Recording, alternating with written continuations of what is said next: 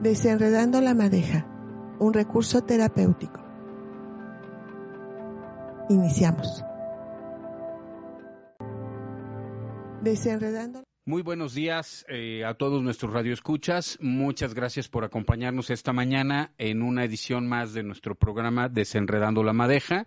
Yo soy Enrique Solórzano, soy psicoterapeuta, psicoanalista y psicólogo de la Fundación Trino y el día de hoy tengo una invitada muy especial a quien le tengo mucho cariño porque, bueno, ella ya nos contará su propia historia, pero eh, hoy, hoy aceptó acompañarnos, es una niña muy valiente, quiso hacer este programa no de forma anónima, quiso hacerlo de frente y eso me parece aún más, más valiente porque es para, para todos los chicos que hoy puedan estar consumiendo drogas y alcohol y algunas otras cositas.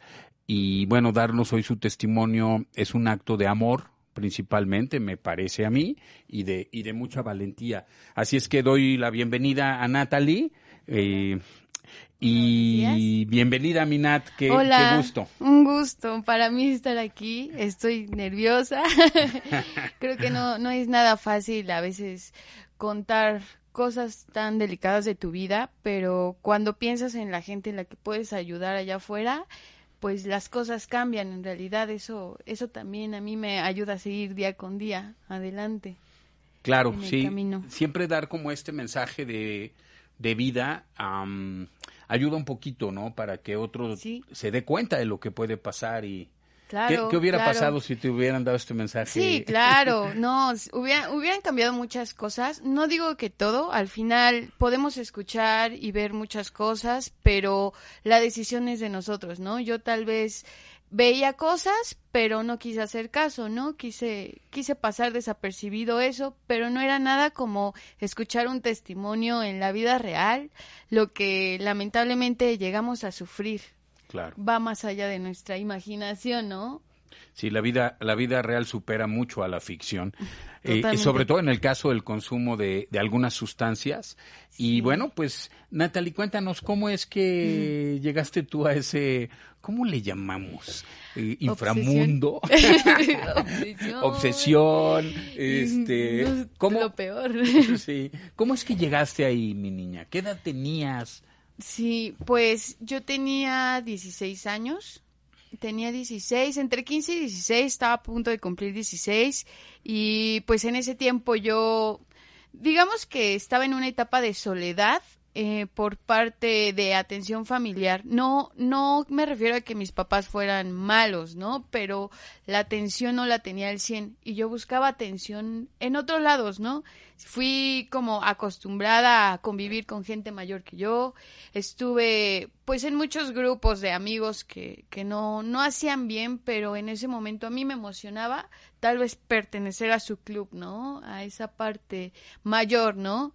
Y en ese, en, en ese de encontrarme, se supone, este, mm. pues empecé a probar, pues primero la marihuana y para mí era algo muy emocionante, ¿no? Al principio yo decía, wow, estoy haciendo cosas diferentes, ¿no? Estoy saliendo de la rutina, porque yo pensaba que la rutina para mí era lo peor, no quería ser como los demás. Y en ese, en ese tiempo conozco a una persona de la cual pues me enamoro, ¿no? Y para mí era el amor de mi vida. Como que me acuerdo. No vamos a decir su nombre porque él no nos ha pues, autorizado. pero, pero sí me dio recuerdo esa historia de amor. Sí, ay no, la típica historia de amor. Él decía, todas las historias de amor entre drogadictos terminan igual. Y sí, y sí. o peor, van terminando peor. Yo, creo que van subiendo de nivel. De hecho, esta persona pues es 10 años mayor que yo en ese tiempo él igual sufría pues de soledad, de soledad y este depresión, bastante depresión, porque es obvio que siempre que te metes a las drogas vas a terminar en depresión. Químicamente, psicológicamente, siempre terminas igual, ¿no? Y pues para mí era como seguir sus pasos, como si tú caes al túnel, yo voy contigo, ¿no? Yo, ¿Eras fiel seguidora? Claro, pues sí, ¿no? y, y si no tenía nadie que me sostuviera en ese tiempo, pues más, ¿no? Para mí él era mi sostén.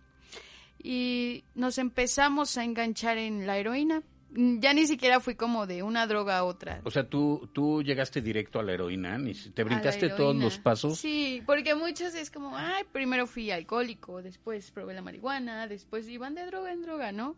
Ok. Yo no, yo fue como, probé la heroína y ahí, ahí me quedé. ¿16 años? 16 años. Sí, y este, yo pensaba que para mí era como lo máximo, ¿no? Que íbamos a vivir así bien, que íbamos a estar juntos todo el tiempo. En ese tiempo me junté con él, pasó como un año y ya estábamos enganchados en las drogas y se me ocurrió juntarme con él, hacer una vida con él y dejar mis estudios, dejar mis estudios. Al final es imposible, es imposible tener estudios y ser drogadicto al mismo tiempo, ¿no? Sí. o le pones atención a algo o definitivamente terminas en otra cosa, ¿no? Yo estaba estudiando diseño gráfico, de hecho, en la universidad. y este, y pues me tuve que salir por esas razones, porque al pasar el tiempo, pues tu cuerpo empieza a tener diferentes reacciones ante las drogas, ¿no? Ya ya es que las necesitas, ya tu cuerpo te lo pide, ya si antes solo consumíamos por gusto, ahora era por necesidad, porque bien me decían, cuando puedes dejarlas, no quieres, y cuando quieres ya no las puedes dejar. Sí. Ya es muy difícil, ¿no? Ya mi cuerpo empezaba a entrar en cambios, y me refiero a la abstinencia. Ya el no drogarme dos, tres horas, mi cuerpo empezaba a tener convulsiones, empezaba a sudar, empezaban los vómitos y en todo eso tu mente se va deformando, se va transformando totalmente, ¿no?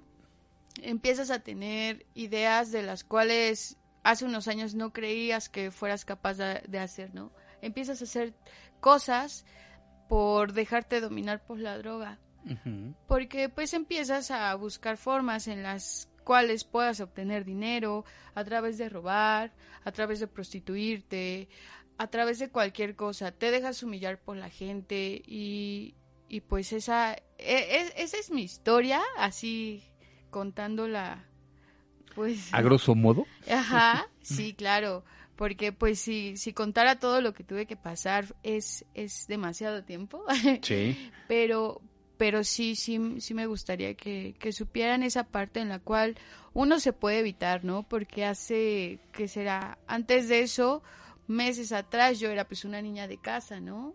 Antes Sí. de, antes de conocerlo a él, antes de conocer las drogas, era una niña de casa, la cual salía de, de la escuela, llegaba a su casa, tal vez sí, les digo, tal vez tenía un poquito de problemas familiares, pero eran provocados también por mí, ¿no? Nada fuera de lo normal. Este, y de repente, en un, en un instante, mi vida cambió. En una, en una parada de autobús o de combi, si Eh, no me sí, fal, si no me sí, falla la memoria cuando, no, no le cuando te conocí en la, en la clínica y te recibí, este, yo diría que sí. Si, si hubieras logrado tomar la combi que pasó primero, Sí. eh, tal vez hoy no estarías invitada aquí conmigo. Sí, claro, dicen que es el efecto mariposa. Sí, sin duda. cualquier, Cualquier detallito, si ese día no hubiera Yo creo que ese fue el efecto dragón. sí, y sí, me Ojalá quemó totalmente. sido el mariposa. me quemó totalmente, sí. Sí, sí, cualquier cosita. Pero al final, al final entendí que no, no era el que hubiera olvidado las llaves, hubiera estado en la parada. No, al final la decisión estuvo en mí, el, el no haber accedido, ¿no? En, e- en ese momento haber dicho no. Yo pude Claro. haber estado ahí parada, pero lo pude dejar pasar, ¿no? Pude haber Sí. tenido más fuerza de voluntad Entiendo, claro. pero sabemos que a veces en esas circunstancias la, fuer- la fuerza de voluntad no nos funciona ya. Sí, no. ¿Cómo, cómo fue la primera sensación cuando, cuando conoces la heroína, cuando la pruebas por primera vez, Nat? ¿Nos quisieras Sí, sí, compartir claro. un poco de eso? Cuando la probé por primera vez, este, yo era una persona muy callada en ese tiempo, demasiado era tímida. Aunque no lo crean. sí, era muy tímida. Y, y en ese tiempo yo veía que ellos, pues, uf, se exaltaban, ¿no? Y yo decía, no, pues quiero, quiero conocerla. Y cuando la probé, el efecto en el cuerpo fue, me adormeció totalmente. Sí. Sí, como que se detuvo, se detuvo mi mente. Fue como un, en un lapso, no pensé, no sentí nada. No tuve ni criterio, ni emociones, nada. Y después de eso viene como el efecto en el cual te prende la dopamina. Te empiezas a emocionar, empiezas a ser alegre, empiezas a ser feliz y todos los problemas que tenías pues ya no te interesan, ¿no? Porque en realidad no estás pensando en nada más que en la sensación de satisfacción que está sintiendo tu cuerpo Ok. en ese momento. Esa fue mi primera sensación. Claro que tuve un montón de miedo. ¿Sí? Tu- sí, sí tuve miedo. Tuve miedo en el que me cacharan mis papás, ¿no? Ese era el, el principal miedo, ¿no? sí, dije, no, no, no, no, no. Pero de ahí en fuera no tuve miedo en decir, ay, voy a seguir, voy a seguir. Sí recuerdo que yo decía, pues voy a seguir, no pasa nada, ¿no? No pasa nada. Y esta persona poco a poco veía que, que consumía más y más y más. Y de repente me decía, creo que ya te estás enganchando, ¿no? Ok. Y ahora yo le decía, no. ¿Cómo, déjame". ¿Cómo te lo decía? ¿Con preocupación, con alegría, con... Sí, ¿Cómo? sí veía en su mirada tristeza. Veía, veía tristeza, porque para esto cabe recalcar que él ya estaba como cinco años, antes de que yo lo conociera, cinco años adentro de las drogas. ¿De la heroína? Mm. Ya llevaba cinco o un poquito más, creo. Voy a revisar mi expediente y te digo. De- déjenme recordar. Yo también tengo que revisar mi expediente. sí, y, y en ese tiempo recuerdo que una vez sí me dijo, ya detente porque creo que creo que ya estás exagerando, ¿no? Creo que ya estás muy dentro. Y me lo dijo con tristeza, pero yo recuerdo en ese tiempo que me lo dijo porque yo sentía, yo yo lo sentía, yo lo notaba que él se veía reflejado en mí. Ok. Totalmente, que era como de, si yo no puedo salir, tú menos vas a salir, ¿no? Mm. Pero ahora cambiaron los papeles. Ahora yo le decía como, no, pues déjame, ¿no? No, no necesito que, que me cambies. O sea, yo estoy bien así, yo me siento bien así. Lo mismo que pasaba cuando yo intentaba cambiarlo a él. Ok, cuando tú intentabas, eh, antes de engancharte tan Antes fuerte, de engancharme, yo intentaba. Ajá. Intentaba que él saliera de eso. Ese, esa siempre fue mi intención, ¿no? De, ay, yo, yo voy a hacer que cambies, por mí vas a cambiar, típico. Wow. Ajá. Pero sabemos que no, en realidad, en realidad no, no fui más fuerte que, que las drogas, ¿no? No fui más fuerte que el hecho de estar con él, de quedarme con él. Mm. Eso no, eso no sucede. No, es, es como, como una idea utópica que, que tienen todos los consumidores, ¿no? Sí, de claro. yo la puedo dominar, eh, yo la puedo controlar, Sí. a mí no me va a pasar, yo soy más fuerte. no, sí, y yo le decía a él, es que lo tuyo es una exageración. Cuando yo ya empezaba a consumir, yo le decía a él y a sus amigos, lo tuyo es una exageración. Eso de que te sientes mal físicamente solo es tu pretexto para volverte a drogar, ¿no? Ok. Yo le decía, eso no sucede. Y todos, no, es que no sabes, no conoces. Y yo, a mí no me pasaría. Y Natalie, unos meses después, y, ya estaba sufriendo igual. ¿Meses, Nat? Meses, sí, fueron meses. Porque, pues dependiendo, ¿no? El, el consumo que llevas es como tu cuerpo ya lo va recibiendo. Claro. Antes recuerdo que los drogadictos tardaban como un año en engancharse. Y ahora con, con las drogas que hay, que, que se fueron actualizando, todo el tiempo se van actualizando, Sí. con los químicos que ya llevan, ya te enganchas hasta en un mes. Sí. Ya en un mes ya tu cuerpo empieza con sudores, con convulsiones, con todo, con todo lo que es la abstinencia. Nat, ¿cuánto, ¿cuánto tiempo tardaron en darse cuenta tus papás? ¿Sabías que te iba a preguntar eso? No, eso sí fue... mu- Ok. si me están escuchando. Que apaguen la radio. Tardaron cuatro años. Cuatro años. Cuatro años. ¿Cómo, cómo lograste ocultarles eso? Al- algo Ah. tan fuerte. Y es- esto va un poco Sí, para, sí, sí.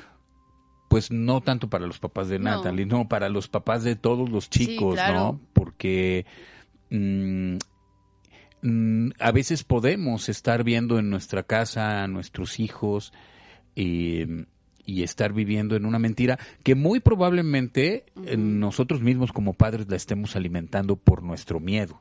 Porque Claro. sí vemos algunos rasgos, sí vemos algunas cosas que nos va a platicar Natalie y, y en realidad no las creemos o no las queremos creer por miedo, ¿no? A enfrentarlas. Pero bueno, mejor platícanoslo Sí, tú. claro. De hecho, este, a mi mamá hubo muchísimas veces que yo ya después, se imaginarán que después de años, o sea, después de haber sido una niña de casa bien y todo, vestir bien, tener un trabajo, una escuela, todo estable, o sea, tres, cuatro años después, pues yo, o sea, ya estaba en, en estado de la calle, vivía en la calle, de hecho, podía tener hasta un departamento, pero prefería vivir en la calle porque estaba la droga cerca. Este, robaba todo el tiempo, iba de camión en camión, tocaba en los autobuses, infinidad de cosas. Y obviamente en ese lapso, pues hay mucha gente conocida que te ve, ¿no? Y teníamos vecinos, amigos que me encontraban y mi estado ya se veía muy mal. Era un palito. Yo me acuerdo cuando conocí a Natalie, Sí. era flaquita, no me acuerdo cuánto palito. pesabas. Pesaba 30 kilos. En mi expediente está 30. 30 30, kilos, sí. así te recibimos. Sí. Guau. sí. Ahorita ya peso 54 kilos. Wow, muy bien. Sí. Creo que en la, en la clínica has de haber subido unos 10 fácil. Sí, yo creo que más. Ninguna de las pacientes lo agradece. Ay, sí, no, no, no. Pero bueno, Y, y en ese lapso hubo mucha gente que, que veía a mi mamá y le decía, es que mira tu hija, está mal, me encontré a tu hija acá y es que se, se ve muy mal, ¿no? Y mi mamá por el hecho, como dice, de miedo, de decir, no, es que esas cosas no me pueden suceder a mí, eso, eso no es lo que le sucede a mi hija, ¿no? La hija que yo eduqué es una hija ejemplar, es una hija con sus defectos, pero no es mala, ¿no? O sea, no me imaginaba a mi mamá en un mundo tan, tan difícil, tan feo. Y, y no se quería dar cuenta, aunque muchos le dijeran, no, no se querían dar cuenta. Aparte yo la engañaba demasiado, pero demasiado. Podía encontrar los pedazos de aluminio, podía encontrar jeringas, y yo le decía que todo era material para la escuela. ok. Sí, era, era mi material didáctico, que con tinta china. Bueno, que- didácticos. Sí, un pues poco, era didáctico. sin duda. Sí, y ella pues en su amor que me tenía, confiaba en mí, ¿no? Decía, bueno, está bien, ¿no?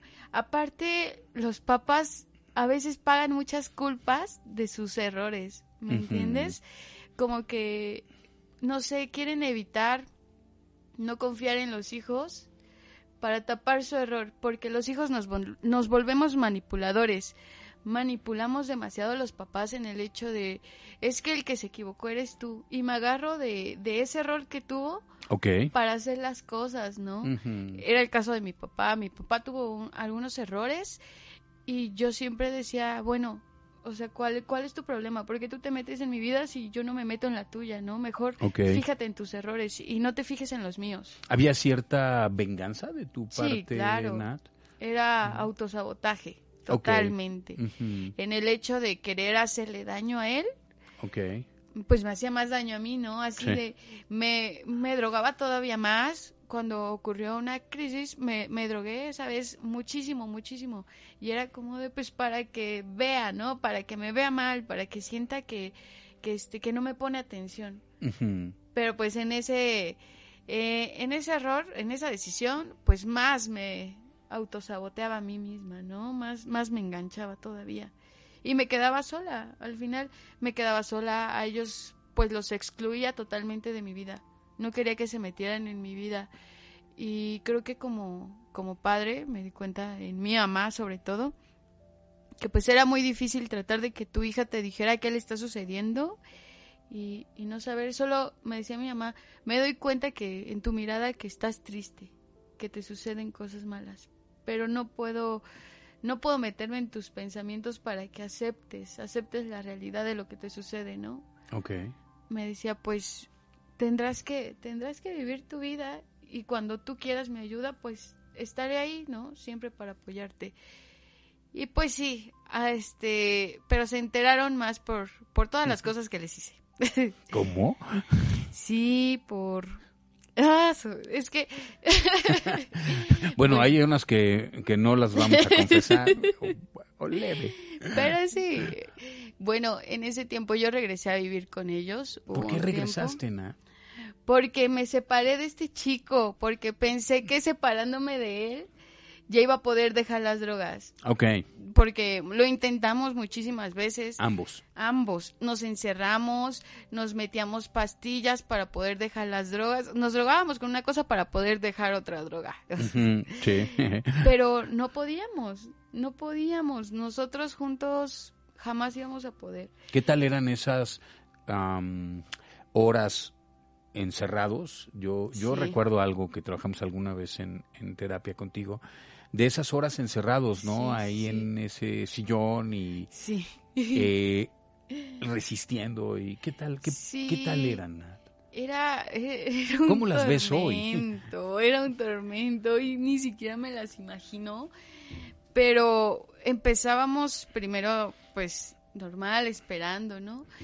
Al final terminábamos aventándonos los platos, nos empezábamos a golpear entre nosotros porque ya ni siquiera llegas a sentir los huesos y te empiezas a pegar, a pegar, a pegar para sentirte, ¿no? Para sentirte. Claro, y él me, me agarraba, me agarraba de los brazos y pues yo como podía le pegaba ahora a él y, y así la sufríamos, ¿no? Y era vómito tras vómito. Hubo una vez en que no aguanté tanto la malilla que me desmayé totalmente y cuando abrí los ojos él ya tenía las drogas de nuevo en la mano para para drogarme de nuevo, porque si no no sabía cómo cómo regresarme a la vida, ¿no?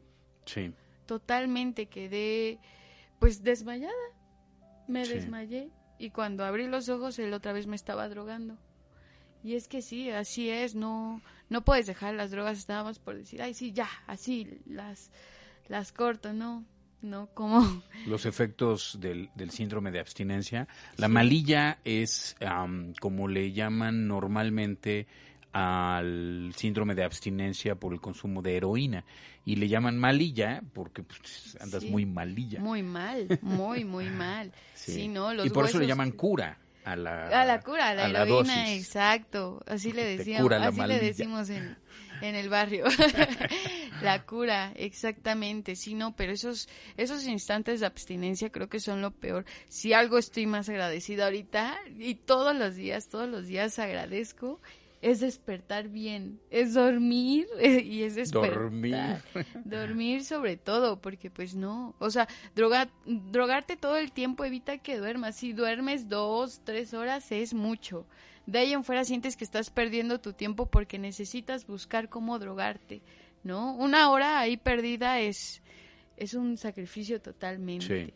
Porque tu cuerpo, pues, te lo pide, ¿no? Ya, ya te está pidiendo a cada hora, drogate, drogate, drogate y dormirte un rato. Nosotros ni siquiera queríamos gastar en dinero para comer porque ni desacompletar cinco pesos podíamos. Nos iba a costar demasiado el comer. Preferíamos irnos a drogar y que se nos quitara el hambre a comer. Claro. ¿Cuánto, ¿Cuánto terminaste gastando al día en heroína? ¿Con, cuánto empezaste? Sí. ¿Y con cuánto terminaste? Pues empecé con 50 pesos y era, y era mucho. con 50 pesos y lo dividía, digamos. Era una cura, 50 pesos y la dividías en Y la dividía como en cuatro partes, ¿no? Desayuno, comida, cena y para dormir. Pero poquita dosis relativamente, ¿no? En, sí, claro. En, ninguna droga la dosis es poquita y menos en la heroína, ¿no? Jamás, sí. Y terminé consumiendo como Mil, mil quinientos diarios. Mil quinientos pesos diarios. Mil quinientos diarios. O sea, eh, al mes treinta, cuarenta y cinco mil pesos. Más o menos. Aproximadamente un buen sueldo. Sí, claro. Y eso es relativo, ¿no? Era lo que necesitaba. Pero pues lo que Natalie conseguía era más. Podía llegar a ser mucho más. Sí, claro. Si un día había como un buen business de, de robo, en ese día me sacaba que será 50 mil pesos y me los gastaba y esos 50 mil me duraban tres días. Ok, tres, días. Sí, es una cantidad impresionante de sustancia. Y otra vez volver a bajar la dosis, tu cuerpo ya no reacciona igual, ¿no? Ya después de esos tres días quieres, quieres bajar a otra vez tus 50 pesos, jamás. Sí, no. Jamás se va a poder. O sea, yo quería bajar a 50 pesos y no, me moría. Era imposible. Era casi imposible, sí, no se puede.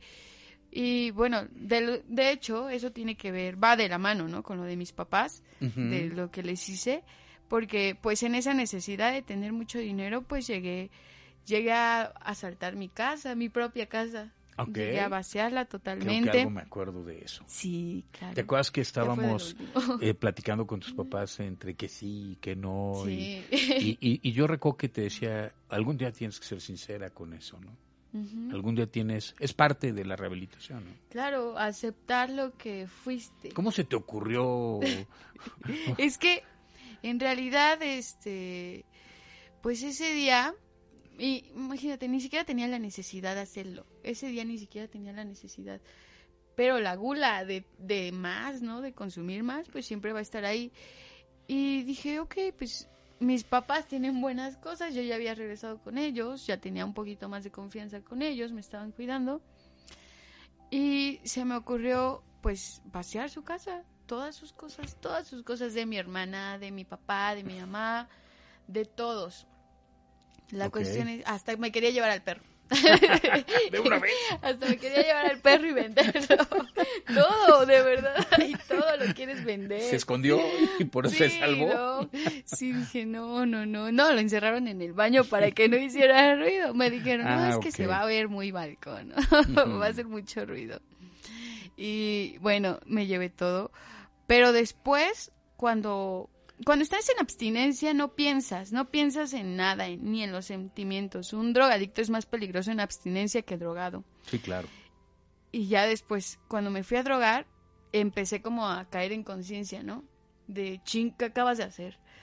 Acabas de vaciar tu casa, acabas de robarle a tus papás. O sea, todo su esfuerzo se acaba de ir en un minuto, ¿no? Y ya lo habías vendido.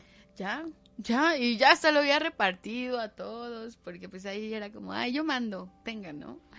Y... Ah, te daba un lugar. Ajá, claro, es que todo drogadicto ante el que tenga droga es, es el que manda, ¿no? Ok. Por la necesidad, pues todos nos, nos rebajamos, sí. ¿no? El que la tenga es el que manda. Y, y ya en ese tiempo, este, recuerdo que entré en miedo cuando reaccioné a lo que había hecho y dije, no puede ser, ¿cómo voy a regresar con mis papás? Apenas me volvieron a dar confianza y cómo voy a regresar de nuevo. Se me ocurrió, le dije a un amigo, ¿sabes qué? pégame. le dije, pégame en la cara, pégame en la cara, voy a fingir que me secuestraron. De acuerdo. Sí. Y me pegó, este, sí, tenía el ojo pues hinchado y morado. Agarré una botella que estaba en el piso, la rompí, era de vidrio, y me empecé a cortar, a cortar, a cortar en el cuello, a cortar en los brazos, para que pues se viera que me habían amarrado y que me habían amenazado. Tomé un taxi, de hecho hasta el del taxi iba bien espantado. Tomé un taxi, le dije, me deja aquí, este, en la nada, en la nada, estaba en la nada. Me quité mis zapatos para llegar descalza, ¿no? O sea, de verdad cuando estás drogado todo, todo se te ocurre, entras en una alucinación bien fuerte. Sí. Y llegué descalza, iba descalza, iba descalza como traumada de que también me había drogado mucho, pues sí parecía que que sí estaba loca. y llegué temblando, la gente se acercó. Recuerdo que mis papás esa vez fueron justo al súper a comprar comida y una señora me encontró en la calle y me dijo, dame el número de alguien. Llegó la policía y le marcaron a mi mamá. Es que su hija acaba de, de sufrir un secuestro, todo. No recuerdo que mi mamá no, no, no podía, no, no podía ni, ni hablar. Recuerdo que, que sí se quedó en shock, ¿no? Y yo escuchaba desde el teléfono de la señora, podía escucharla. Y mejor le dio el teléfono a mi papá y mi papá fue como de, habla, habla tú, ¿no? Yo no puedo y llegaron, llegaron, creo que estaban hasta el otro lado y llegaron como en cinco minutos. Sí, claro. Y, y no, mi mamá, mi mamá no podía, no podía con eso, ¿no? Cuando y, y yo, yo no pensaba, la verdad, yo no pensaba ni siquiera en cómo se sentía ella, cómo se sentía él. Yo solo pensaba en, chin, ¿cómo voy a regresar? ¿Cómo me voy a zafar al siguiente día de ellos si piensan que me secuestraron, no? ¿Cómo me voy a ir a drogar? Ya era, ya era la siguiente etapa del plan. Sí, ya, ya, o sea, yo ya, ya me quería ir, ¿no? Al siguiente día, pues, como pude, me zafé. Ujú. Sé que, sé que no me creyeron, pero trataban. En el fondo, Sí, eh, yo recuerdo un poco cuando trabajamos esa parte sí. y en el fondo me parece que, que querían creerte porque les dolería menos creer esa mentira que reconocer la verdad. Claro, claro, claro, totalmente. Y, y en ese tiempo me vuelvo a escapar. Y este, y fue cuando di en los separos.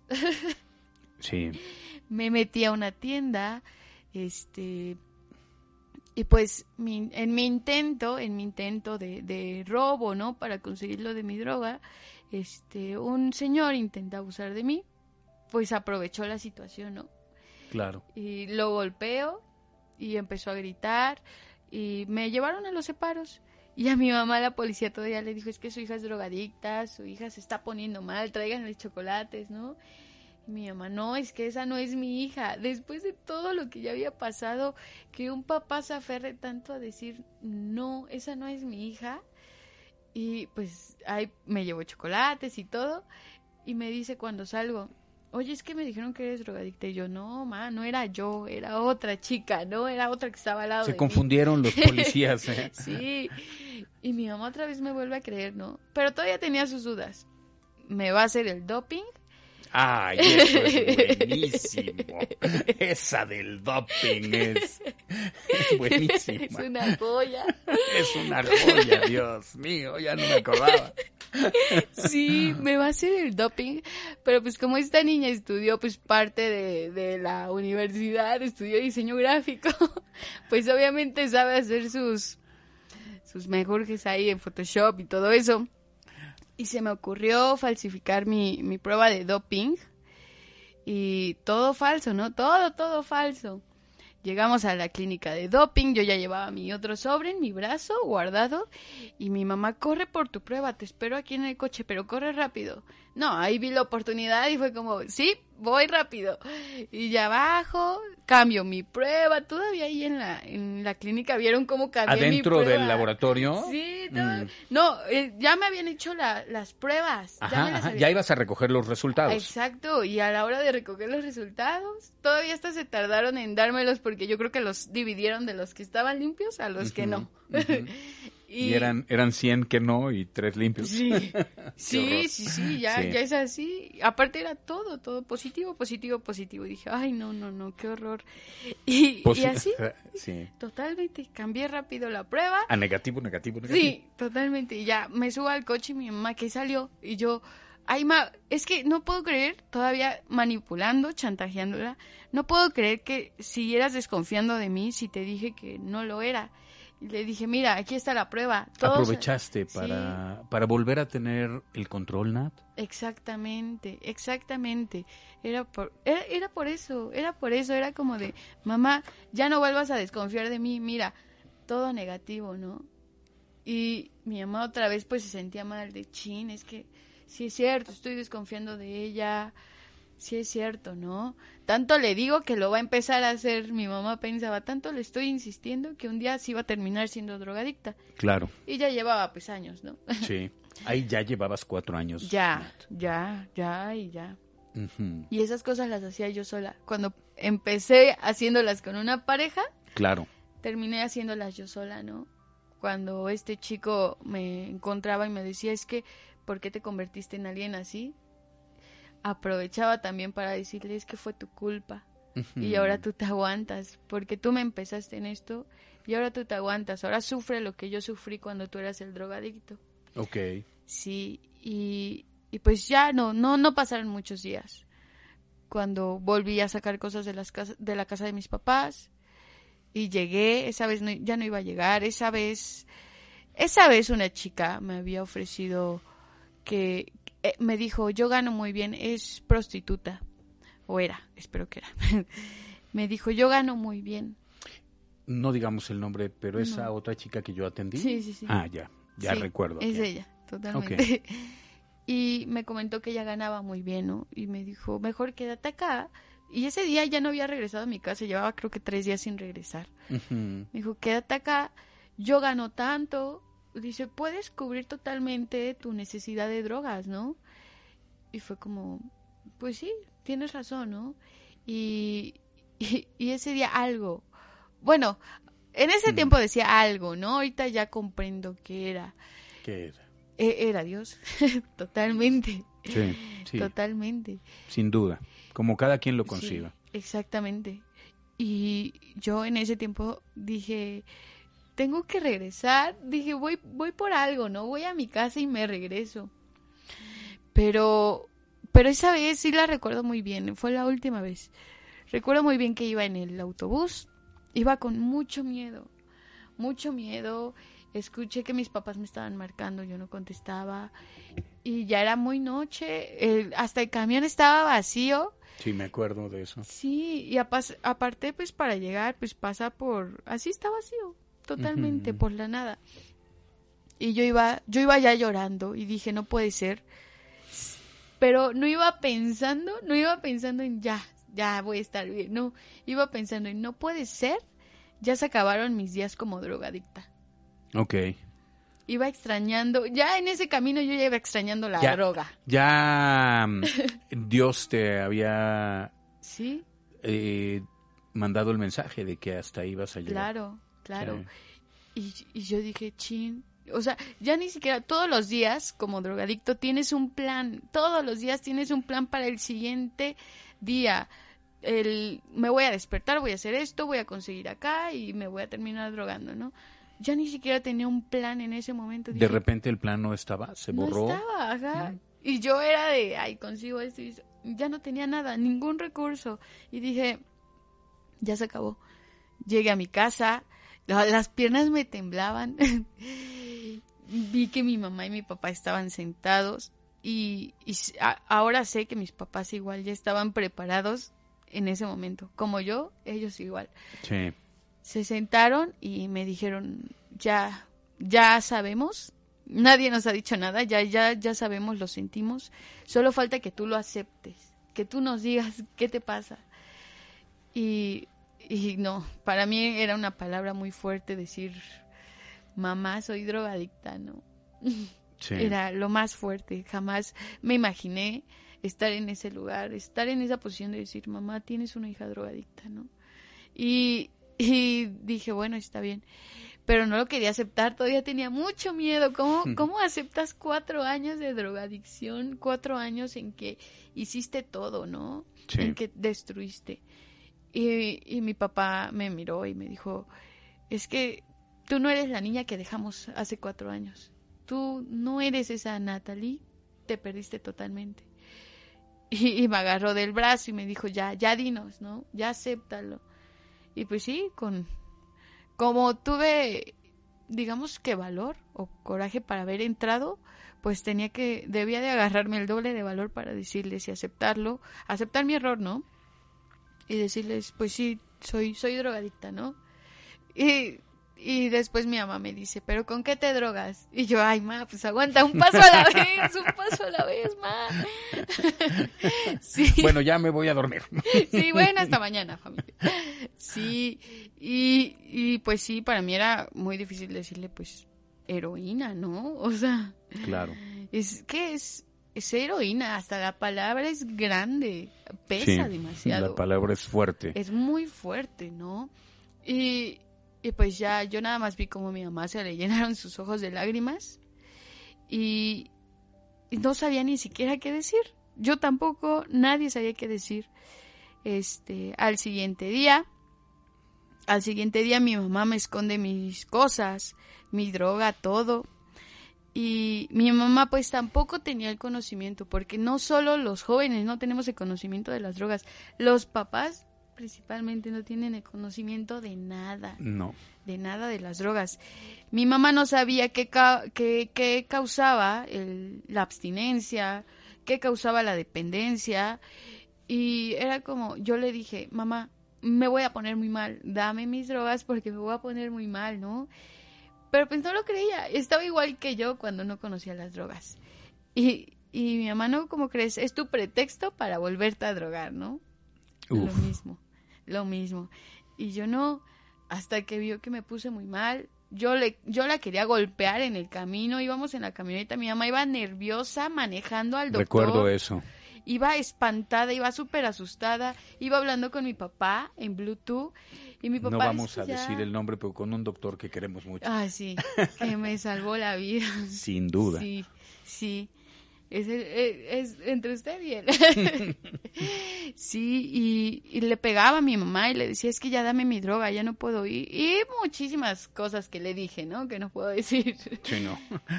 y recuerdo que mi mamá me, me llegó al trabajo de mi papá, me dio mi droga y a la primera que me vio drogándome se salió del coche. Sí, recuerdo como, como ella, cuando lo trabajé con ella, me decía, es que yo se la di y yo le decía también que se la den. Yo estaba en el teléfono por el otro lado con tu papá y tu papá me decía, ¿qué hacemos? Y le dije, dásela, dásela, yo aquí la desintoxico. Sí, y creo que eh, es de lo más difícil de pude haber robado, pude haber hecho muchas cosas, muchas cosas muy fuertes. Me pudieron haber pegado, pude haber golpeado a personas, porque no solo eres víctima, eres victimario también. Golpeas, aprendes muchas cosas que nunca imaginaste. Pero la parte más difícil en esto fue que mi mamá me viera drogarme. Y no solo eso, que mi mamá comprara mi droga. Tuviera que dártela. No, porque en ese momento yo le dije, mamá, la necesito tienes que entenderlo, necesito drogarme, ¿no? Y que mi mamá fuera hasta el fumadero a comprar mi droga y para mí fue lo más, más fuerte que pasé en toda mi drogadicción, ¿no? Sí.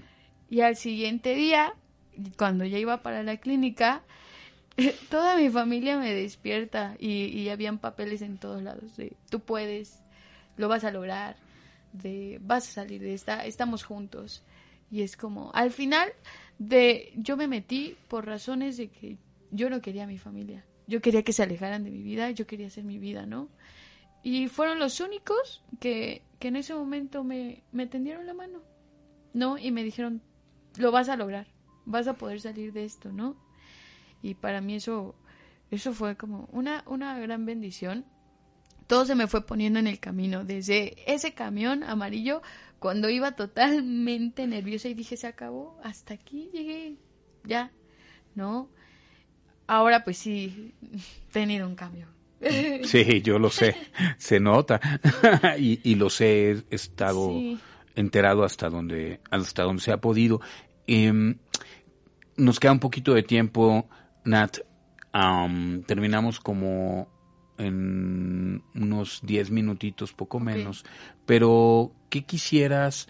¿Cómo te fue en la clínica? ¿Qué, mm. ¿qué tal fue ese paso? Ay. Ay. Pues cuando yo llegué allá, bueno, la, la primera, primera vez que llegué, este, ay, me quería escapar. me quería escapar. Yo después de que ahí sí ya mis papás me apoyan y eso, ese día pues ya los odiaba, ¿no? ya como ya no me quiero rehabilitar, no, mejor así déjenme. y después llegamos, llegamos a Trino. no, cuando vi Trino, aunque estaba enojada por dentro, pero cuando vi Trino, mi primera sensación fue como de paz. Os dije, dije, este lugar es maravilloso este, este lugar es maravilloso. Tenía mucho miedo, obviamente, porque pues el síndrome de abstinencia no dejaba, no, no salía de mi cabeza, ¿no? Pero, pero cuando vi el lugar, cuando vi hasta a la perrita, a Kiara. A Kiara. Dije, no, esto es una maravilla. Y ya, este, la atención fue muy buena, muy buena, muy buena no había ninguna persona que me sacara de mi decisión de voy a regresar, me voy a volver a drogar, voy a ir por todos mis amigos, porque yo decía que eran mis amigos, más que, pues, más que el doctor Enrique. La verdad, yo, yo soy muy terca. No, no le crean. yo soy muy terca, pero, pero la verdad siento que, que son pocas las personas que te llegan a comprender sin haber estado en tus zapatos, ¿sabes? Eh, la otra vez escuchaba en el grupo que decían, las personas ordinarias aprenden en cabeza ajenas. pero las personas extraordinarias aprenden de las cabezas ajenas. Ok. Y, y para mí tú eres una de esas que, que sin necesidad, somos compañeros del mismo dolor, Sí. pero diferente, ¿no? Sí, Cada quien, Diferente forma. Cada quien claro. a su nivel. ¿no? Cada uno. Toca a fondo a su No son nivel. carreras. Sí, exacto. Sí, y, y creo que tú me hiciste comprender esa parte. Y lo que más, más puedo estar agradecida, no solamente de mi salud física, mental, sino el en ese proceso haber encontrado a Dios. Sí. Porque si hoy estoy bien, es, es gracias a que me hiciste encontrar a Dios, porque estaba muy aferrada a no acercarme a Él. Y tú fuiste como... ¿Estabas peleada con él? Sí, estaba avergonzada, más que peleada, estaba avergonzada, avergonzada de es que no me va a escuchar. ¿Quién escucha a un drogadicto, no? Después de que ya le fallaste tantas veces a Dios y a tus papás, ¿cómo te va a tender de nuevo la mano? Sí. y, y, y entras en esa en ese prejuicio de no, no, no, no voy a hablar con él. Pero sí me hiciste comprender que esta, esta es una obsesión que va más allá de nuestras capacidades y que ni, dije, ni doctores, ni químicos, ni físicos, ni nadie puede curarte más que Dios, ¿no?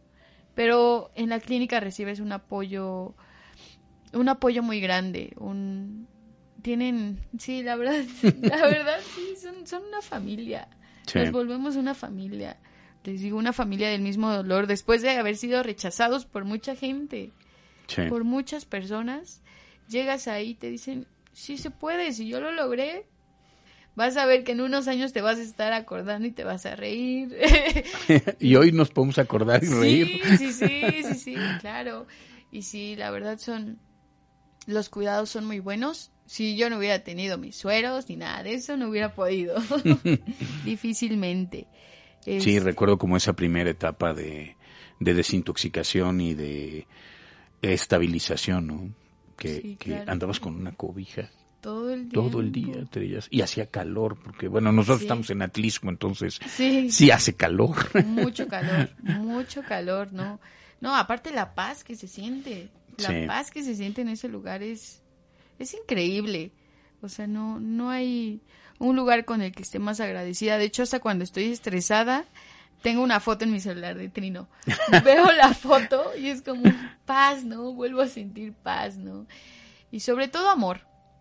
Sí, El amor que te puede dar un desconocido, alguien que no te conoce claro. como dice, el compartir su vida, para mí eso era un símbolo de amor, ¿no?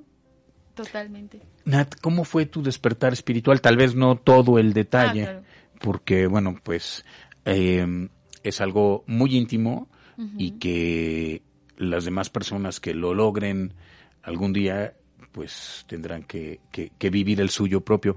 Pero, claro. ¿qué sí nos puedes comportar- compartir del tuyo? Perdón. Mi despertar espiritual fue totalmente sola en una habitación de trino, total, totalmente sola. Sentía que ya no, ya no me quedaba nadie.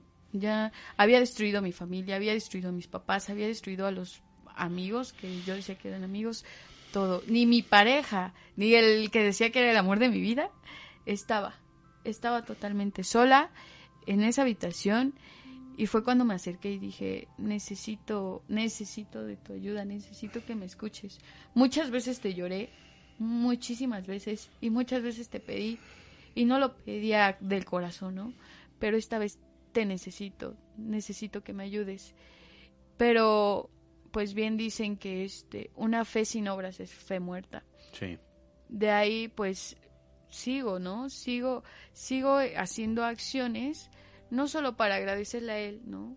Sino para agradecer un día más de vida, para seguir en el camino hoy, ¿no? Hoy en día para, para no, no alejarme de su mano, ¿no? Sí. Porque sí es extraordinario. Los milagros no los vemos tal vez en físico ya, pero todos los días, todos los días hay un milagro que tal vez no nos damos cuenta, no percibimos por estar tan ocupados, ¿no? Pero todos los días tenemos un milagro. Y yo siempre tengo que agradecer que mi milagro es tener a mis papás y, y a mí. Sí, estar, y estar hoy bien. aquí y estar bien. Sí. Sí, estoy, estoy muy de acuerdo contigo, Nat. Mm, ¿Qué le quisieras decir a, a los chavos, no? A, Sí. a los chavos que hoy están en la parada del autobús y alguien se acerca o a las chavas que hoy están en ese antro o en ese lugar y, o que hoy van a, bueno, hoy es martes, bueno, pero para los adictos no hay día, no hay día. la verdad, este, ni Navidad, sí, ni nada, que hoy, que hoy van a decir, bueno, lo voy a hacer, lo voy a probar y yo sí voy a poder, yo, yo soy diferente. Mm, ¿Qué les quisieras regalar, Nat? ¿Qué les quisieras decir hoy a esas personas que te están escuchando y que algunos probablemente estén empezando a calentar esa sustancia en la cuchara, estén empezando a ponerse esa liga en el brazo, estén empezando a llegar a ese fumadero, saludar a, en la puerta y decir, pues traigo tanto, ¿para cuánto me alcanza? Sí, eso es real. ¿Qué les, les decimos? O esas chicas que están solas, llorando, eh, porque así me sentía yo, llorando con su cuchara en la mano, sabiendo que en unos minutos se va a aliviar su dolor. Pues, pues si de algo dicen que no te arrepientas de nada en la vida, no, no es cierto. Si algo yo hubiera podido cambiar, si de algo sí me arrepiento, es que si, si hubiera podido cambiar algo en mi vida sería el jamás, jamás haberme drogado. Sé que es una experiencia de vida y estoy hasta agradecida, pero a veces dicen que es mejor evitar el dolor, ¿no? Siempre va a haber sufrimiento en el mundo, pero mientras lo disminuyas es mejor. Y claro, claro que sí se puede. si ya estás dentro, claro que sí se puede. No lo digo yo, no lo dice usted, lo dicen miles de personas que han salido de esto, ¿no? Del hoyo. No estás solo. Tal vez no tengas una mamá, tal vez no tengas un papá, tal vez hayas sentido que tu vida ya se deformó totalmente, pero no estás solo, siempre, siempre va a estar la mano de Dios y siempre Dios te va a poner a personas en el camino las cuales te van a ayudar a seguir día con día. A personas que nunca imaginabas. Te las pone Él, porque nosotros solo somos herramientas de Dios. Al final Dios nos utiliza para ayudar a otros, ¿no? Ok. Es, es parte de lo que hoy haces, Nat. Hoy, hoy ¿qué te mantiene? Sí. ¿Qué te mantiene hoy sí, claro. limpia? Pues hoy me mantiene limpia una el tener mi mente ocupada en algo sano, en hábitos sanos, ¿no? Por ejemplo, ya hago ejercicio. que, que ni siquiera, siendo drogadicta, ni siquiera puedes moverte ni hacer ejercicio. Bueno, pero si te corretean, si corres, ¿no? Ahí sí. Ahí sí. Huir es otra cosa. claro. Pero ya llevo una vida más sana, trabajo, y aparte de eso, nunca puedo olvidar que fui drogadicta, porque el día que yo olvide que fui drogadicta será el día en que en que tal vez esté en abstinencia, pero no esté haciendo nada por cambiarlo, porque a mí lo que me ayuda es hablar esto con las personas, es escuchar también lo que están viviendo, porque cada vez que ellos me comparten a mí, me recuerdan lo que yo era, totalmente que nadie está salvo, que dice mi mamá siempre, ten en cuenta que vas a estar colgando de la cuerda floja siempre, ¿no? Pero tú agarra fuerzas para seguir agarrada de ahí, tú toma fuerzas donde sea, ¿no? Y a mí ustedes me ayudan, ¿no? Espero, espero ser también esa parte que haga la diferencia, porque porque es bien fácil terminar de drogarte y seguir en el conformismo de ya no me estoy drogando, ¿no? Pero no hacer nada, no, no ayudar a alguien más, que tal vez yo necesité que alguien me dijera, vas, sí se puede, lo vas a lograr, ¿no? Lo vas a conseguir. No estás sola, eso es lo que más atormenta, la soledad. Que me digan, no estás sola, ¿no? Y que te den un abrazo, digan, sí se puede, y claro que sí se puede. Y a todos, sí les diría, claro que sí se puede. Ok. Nat, ¿y a esos papás? No a los tuyos, a otros. Ah, sí, claro. No, a esos papás que que se den cuenta que, que las cosas han cambiado en el mundo, que, que el mundo siempre te va a arrastrar, a pesar de que les des buena educación, a pesar de que cubra sus necesidades materiales, el mundo siempre nos va a arrastrar, porque es lo que les comentaba, mis papás no eran malos, no eran los peores, pero el mundo me arrastró, la sociedad, los amigos con los que me junté, me arrastraron. ¿No? Poner más atención en esa parte. Aparte, no dejarlos solos. Y no me refiero a estar ahí presente todo el tiempo, no. Sí, no, no, ese es mal consejo. Sí, no, no, no, no. Me refiero a que sientan su confianza es, es diferente, hablar con ellos con sinceridad, informarte acerca de, de las adicciones, porque eso sí, es muy importante que los papás ya se informen acerca de qué sustancia llevan, de los químicos, porque si supieran los químicos que llevan, no, no, no, no. Hoy, hoy eh, estamos empezándonos a preparar para algunos nuevas sustancias y, y bueno, vaya, ha evolucionado mucho. Nati, muchas gracias, mi niña hermosa. un gusto. Te agradezco de corazón eh, que des este testimonio. Esperemos llegue a mucha gente más. Me da gusto verte agradecida. también. Sí, a mí también. Mucho, mucho volverte a ver y verte muy bien. Sí. De corazón te lo digo. Y bueno, vamos a mm, empezar a cerrar hoy el programa. Les agradezco mucho su atención, que nos hayan acompañado más eh, un día más en nuestro programa Desenredando la Madeja. Vamos a estar la próxima, el próximo, el último martes de mes. Bueno, cada martes vamos a estar diferentes personas en el programa y a mí me toca hasta el último martes de este mes. Estaremos tocando otro tema sobre adicciones. Mi número celular es el 22 22 65 01 80 por si alguno requiere información sobre la clínica o sobre el trabajo eh, que hacemos en consultorio para ayudar a quien esté sufriendo de este infierno de las adicciones. Y nuestra página de Facebook aparece, me parecen los cintillos. Eh, nuevamente muchas gracias a, a mi querida Natalie. No, gracias a, a usted, de verdad estoy muy agradecida. Y nunca es tarde, ¿eh? Nunca es tarde. Sí, no, nunca es tarde. Siempre están a tiempo de encontrar la ayuda. Pues bueno, vamos a dar por terminado hoy. Muchas gracias a la cabina de Home Radio y a todos los radioescuchas. Nos pueden sintonizar también en Spotify, en Apple Podcasts. Ahí me lo ponen para que no, para que sí sepa yo dónde y no se me olvide. Nuestras redes sociales es Home Radio MX y pueden buscarnos con el nombre de nuestro programa que es Desenredando la Madeja. Muchas gracias y nos vemos al último martes de mes. Hasta, Hasta luego. Gracias, Nat. Desenredando la madeja. Un recurso terapéutico. Hasta la próxima.